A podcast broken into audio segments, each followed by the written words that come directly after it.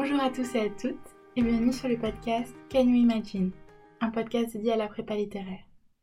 Le but de ces émissions, répondre aux questions et aux éventuelles angoisses sur la prépa littéraire, démystifier la prépa littéraire et donner à entendre des parcours de vie d'étudiants des Cagnes Ulm, Lyon ou Paris-Saclay qui sont actuellement au prépa ou qui en sont sortis récemment. Ce podcast est né de mon envie de partager mon expérience de la classe prépa littéraire dans une prépa de province et de vous proposer une réponse aux questions que je me suis moi-même posées un jour et que d'autres étudiantes et étudiants qui sont tentés par l'aventure de la prépa seront sans doute amenés à se poser ou se posent peut-être même déjà. Ce podcast abordera principalement la question de la classe prépa littéraire section AL, tout simplement parce que c'est ce que je connais le mieux et parce que c'est de cette filière que sont issus la plupart de mes amis qui vont intervenir sur ce podcast. Avant de commencer cet épisode, si jamais le podcast vous plaît, n'hésitez pas à le liker en le notant avec quelques étoiles sur Spotify ou Apple Podcast et à le partager autour de vous pour qu'un maximum de personnes puissent bénéficier des informations et des conseils disponibles sur ce podcast. Un grand merci à vous et place à présent à l'épisode. Je vous souhaite une très bonne écoute.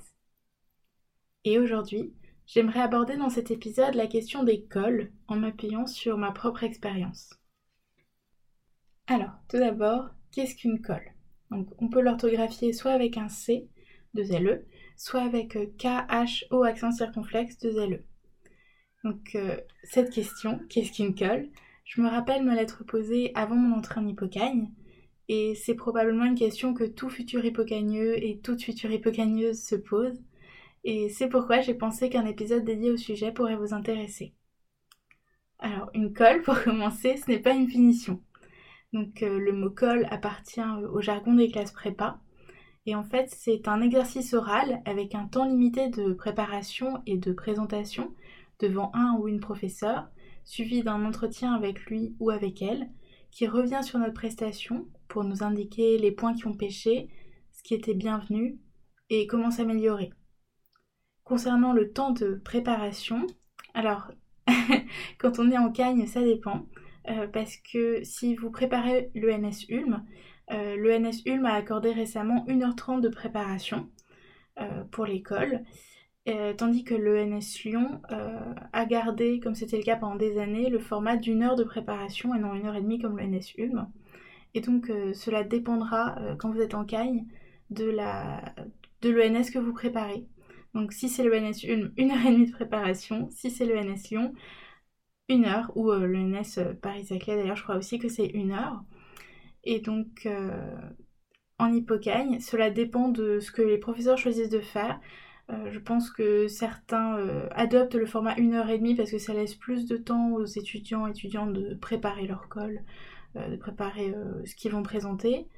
Euh, mais il est aussi possible que le ou la professeure euh, garde le format d'une heure. Je pense que ça va dépendre des prépas et de, ce qui leur semble mieux. En tout cas, voilà, normalement, temps de préparation entre une heure et une heure et demie, voire euh, les modalités particulières à votre prépa. Mais en tout cas, pour le temps de passage, normalement, il reste inchangé. généralement, il faut compter 30 minutes de temps de passage avec 20 minutes de présentation orale et 10 minutes d'échange avec le colleur ou la colleuse. Et chaque élève de prépa doit, en hypocagne comme en cagne, passer une colle par semestre dans chacune des matières étudiées pendant l'année. Et en cagne, on ajoute à cela une période spécifique de préparation aux oraux après le passage des écrits pour tout le monde. Et après la publication des résultats écrits, les personnes qui sont admissibles, donc qui vont passer les oraux euh, à l'ENS, vont encore passer d'école avec les différents professeurs pour préparer au mieux leurs oraux euh, selon euh, les euros qu'ils souhaitent préparer. Euh, je pense que c'est au choix des personnes admissibles s'ils veulent ou non passer beaucoup d'euros avant les vrais euros. Euh, je pense que ça dépend de chacun et de chacune. En tout cas, voilà, pour vous expliquer un petit peu euh, les modalités. Et donc une colle, c'est ça. Et ensuite, selon les matières, les exercices vont un peu différer. Et donc pour cette partie de l'épisode, j'aimerais vous présenter un petit peu ma propre expérience en prépa, en hypocagne et en cagne. Euh, donc bien sûr, il ne s'agit que de mon expérience et je pense que les exercices peuvent être amenés à changer euh, selon la prépa dans laquelle vous êtes. Mais euh, il y a certains exercices comme les commentaires de texte ou les dissertations qui sont vraiment très académiques et je pense qu'on les retrouve dans à peu près toutes les prépas littéraires. Mais je vais essayer de vous présenter plutôt ici, aujourd'hui, ce que, ce que j'ai été amenée à faire pendant mes années d'études. Je vais vous présenter les exercices que j'ai eu à faire dans les différentes matières. Alors je vais commencer par les lettres. Donc en lettres, il s'agit souvent d'un commentaire de texte linéaire, et donc non composé, avec une méthode rigoureuse à appliquer. Donc en hypocagne, de mon expérience, on peut avoir des cols sur programme ou non. En fait, ça va dépendre de votre professeur. Euh, certains professeurs euh, vont s'aligner sur euh, les cagnes Ulm donc, et proposer des cols où il n'y aura pas de programme. Et certains professeurs vont choisir de suivre plutôt le format de l'ENS Lyon par exemple, et donc vont donner un programme. Et donc vous tomberez en colle sur des œuvres au programme. Donc cela peut être des extraits de romans, de théâtre ou de poésie.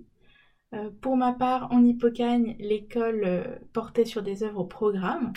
Donc, euh, par exemple, en Hippocagne, j'étais passée. ma première colle, c'était sur un poème de Dubélé. Pour la deuxième colle, j'étais passée sur un extrait de La Princesse de Clèves. Je m'en souviens très bien, c'était la scène de la canne des Indes. Et pour ma dernière colle en Hippocagne, c'était un extrait de Britannicus de Racine. Et donc, euh, vous avez poésie, roman, théâtre, parce que euh, notre année d'hypocagne était divisée, euh, pour les cours de lettres du moins. on faisait une première partie de l'année, on travaillait la poésie, vers le milieu de l'année, c'était le roman, et fin de l'année, c'était le théâtre, donc l'école correspondait. Et donc, par exemple, quand nous avons étudié le roman en cours, nous avions un corpus défini à l'avance pour l'école.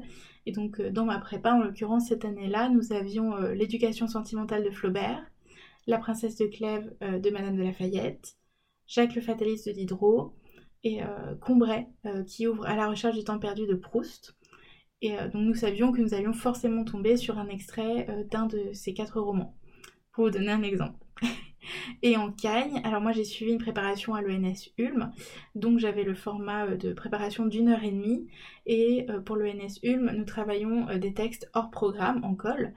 Donc moi, pour ma part, j'avais pu tomber en colle sur par exemple l'Incipit de la condition humaine de Malraux. Euh, j'étais déjà tombée sur un poème d'Anna de Noailles. Euh, j'avais eu aussi euh, le, passage sur le petit pan de mur jaune dans la recherche. Et donc voilà, vous avez, vous devez faire souvent un commentaire de texte linéaire sur un texte hors programme. Et comme je vous le disais, ça peut être n'importe quel genre et ça peut être du 16e jusqu'à nos jours. Donc euh, voilà pour les lettres. Ensuite, en histoire ou en philosophie, très souvent on nous donne un sujet de dissertation à traiter.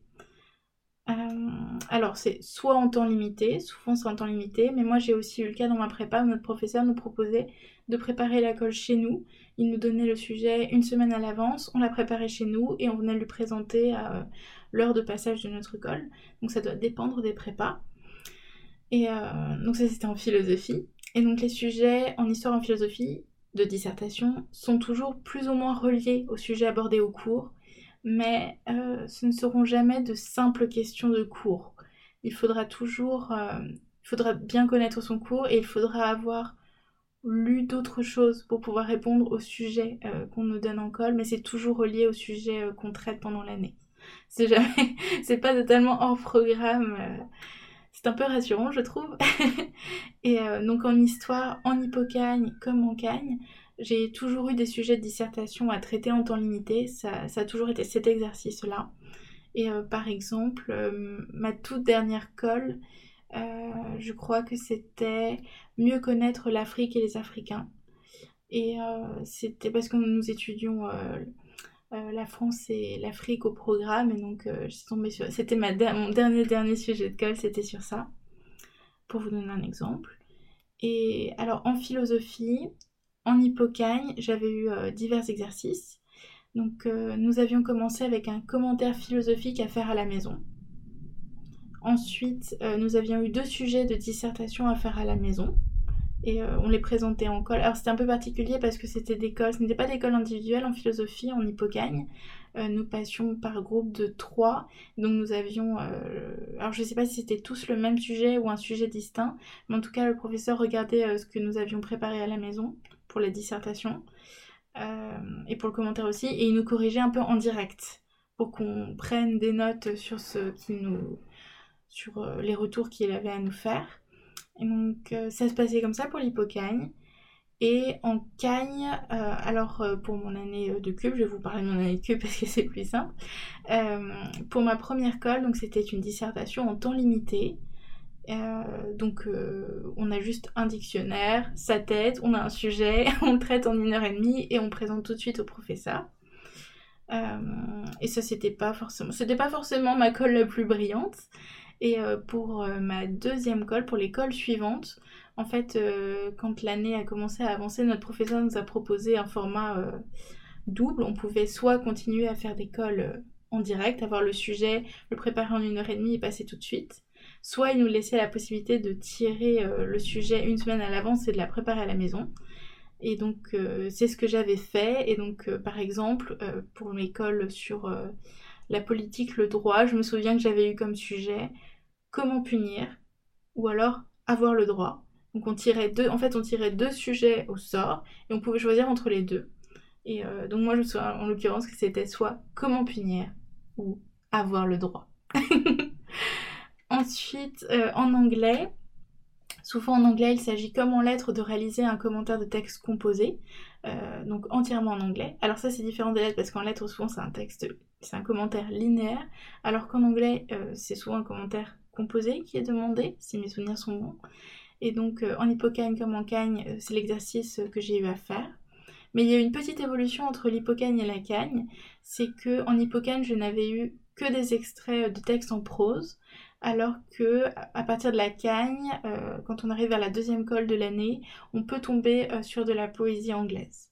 Donc euh, voilà, c'est la petite évolution. En tout cas, c'est le cas dans ma prépa, c'est ce que c'est ce qui m'est arrivé. Euh, ensuite, pour parler de la géographie, alors de la géographie, comme j'ai suivi la préparation à l'ENS Ulm, je n'en ai fait qu'en hippocagne parce que nous n'avons plus de géographie euh, quand nous passons le concours de l'ENS Ulm. Et donc, je vais vous raconter mon expérience en hippocagne. Donc, ma première colle de géo, je me souviens que c'était une étude de documents euh, à faire en temps limité. Donc euh, moi quand j'étais en hippocane c'était une heure de préparation parce que le NS Ulm a, changé euh, une heure pour une heure, et demie l'année où je passais en Cagne, il me semble. Et donc en tout cas, en tout cas quand j'étais en hippocane c'était une heure de préparation. Et donc une étude de documents. Pour la deuxième colle, il me semble que c'était une fiche de lecture à faire à la maison sur un livre de géo. Et euh, moi, je crois que c'était un livre qui portait sur la gastronomie française. Donc c'était très intéressant. J'avais beaucoup aimé faire cette colle. Et mon dernier, ma dernière colle, c'était une dissertation à faire à la maison. Euh, et je me souviens que c'était sur les énergies marines renouvelables. Et donc, euh, fallait la, réaliser à la maison et la présenter dans un temps en partie au professeur. Donc toujours 20 minutes de passage, 10 minutes d'entretien.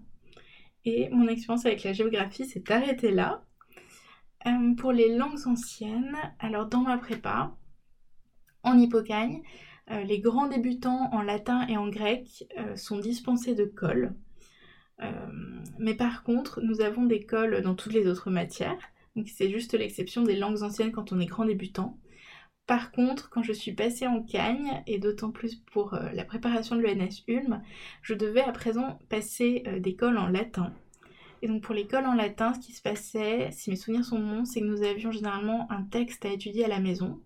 Euh, par exemple, de la divination euh, de Cicéron. Généralement, notre professeur nous donnait un texte euh, en lien avec le, programme de l'année. Et donc nous devions lire une partie du texte en petit latin chez nous. Et nous tombions en colle sur un extrait du texte que nous avons étudié. Et nous devions le traduire donc sans dictionnaire. Euh, et, puis éventuellement, si on y arrivait, euh, il fallait aussi essayer de faire un petit commentaire à rédiger en français ou du moins quelques idées à présenter au professeur. Mais il, me, semble que si on n'arrivait pas à faire le petit commentaire, si par manque de temps, euh, ce n'a jamais été un souci dans mes souvenirs. Et oui, donc la, difficulté c'était de le faire sans dictionnaire, donc comme ce que comme l'épreuve de l'ENS Ulm aux oraux finalement. Euh, mais notre professeure était très gentille, elle nous mettait toujours euh, du vocabulaire en fait euh, en dessous de notre texte pour nous aider un petit peu. Et puis à l'oral, quand on n'était pas très bien arrivé, elle était vraiment très gentille, elle nous aidait à reprendre nos, phrases, à nous corriger. Donc c'était vraiment j'ai des bons souvenirs d'école de latin, étonnamment, parce que je, n'aimais pas beaucoup le latin, mais l'école, ça allait vraiment.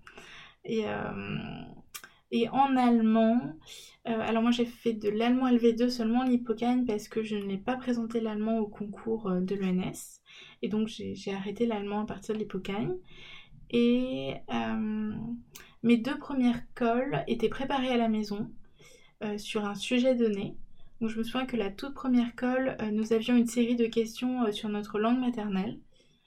Euh, pour la deuxième colle, en fait, notre professeur nous avait donné une liste d'ouvrages, de, romans allemands, il me semble, et nous pouvions faire notre choix dans la liste, lire un des ouvrages proposés et en faire un résumé à présenter en colle. Donc ça, c'était ma deuxième colle. Et je me souviens que j'avais pris un roman de Kafka, qui était La lettre au père, qui m'avait beaucoup plu.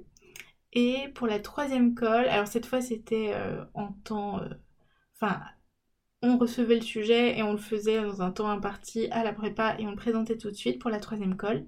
Et je me souviens que c'était un commentaire sur un extrait de texte euh, qu'on devait étudier par ailleurs en lecture cursive.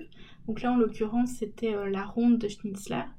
Et donc on devait la lire à la maison et on avait un, extrait en allemand qu'il nous fallait commenter pour la colle.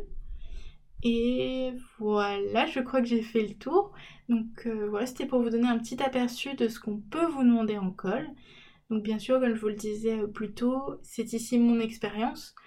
j'ai juste pensé que c'était une bonne idée de vous partager un petit peu les différents exercices que j'ai été, amenée à réaliser euh, pour vous donner une idée de ce à quoi peut ressembler une colle dans les différentes matières. Et donc j'espère vraiment que ça pourra vous aider.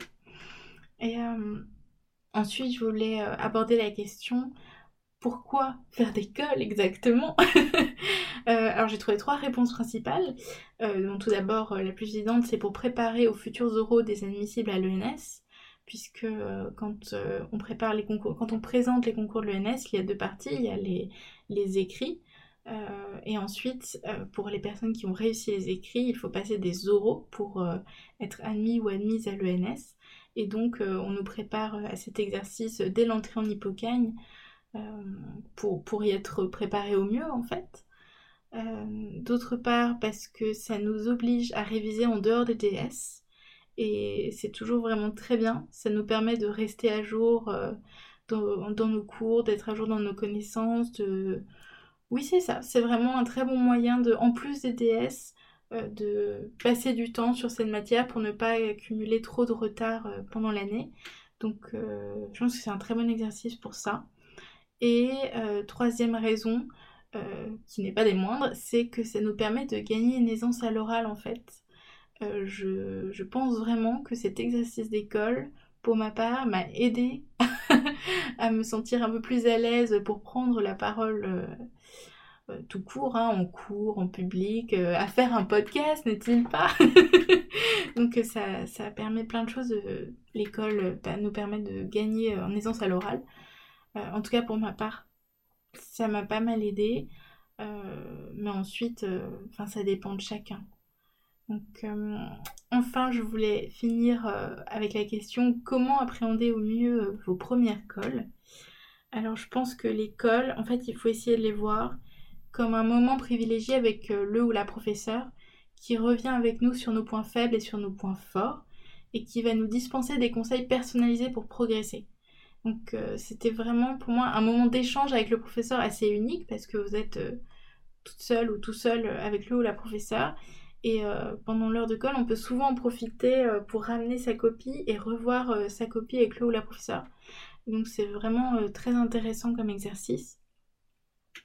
Et je voudrais aussi dire qu'il ne faut pas voir l'école forcément comme un piège.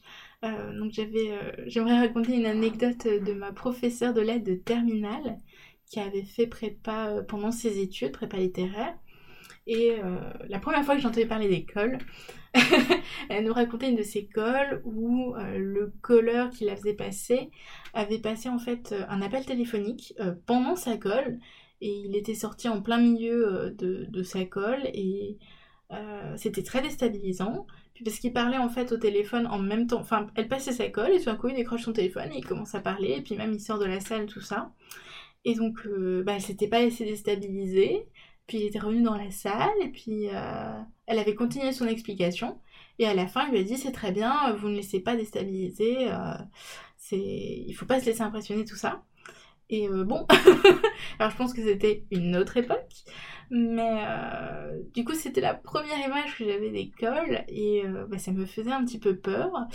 Et en fait, ça n'a jamais du tout été le cas pour moi.